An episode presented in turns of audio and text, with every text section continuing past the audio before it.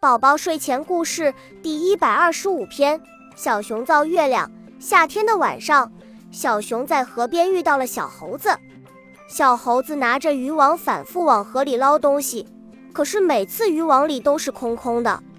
小猴子，你在干什么呢？小熊走过去问：“我在捞月亮，河里的月亮是影子，怎么会捞到呢？”小熊捧腹大笑。可是。没想到，小猴子突然哭了起来。小猴子，你怎么了？没有月亮，妈妈会死掉的。原来，小猴子听到森林里流传许久的传说，只要生病的动物碰一碰月亮就会健康。为了生重病的猴妈妈，小猴子才到河里捞月亮。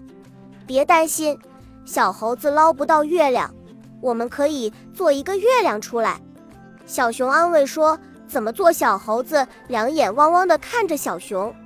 小熊想了想说：“我想到了一个好办法，你在这里等我，我去借些东西。”小熊去找小鸟借了一片云彩，找萤火虫借了光亮，找蜜蜂借了黄色花粉。就靠这些东西，小熊制造了一个月亮。小熊把月亮给了小猴子，小猴子高兴极了。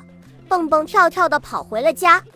几天之后，小熊和小猴子又遇到。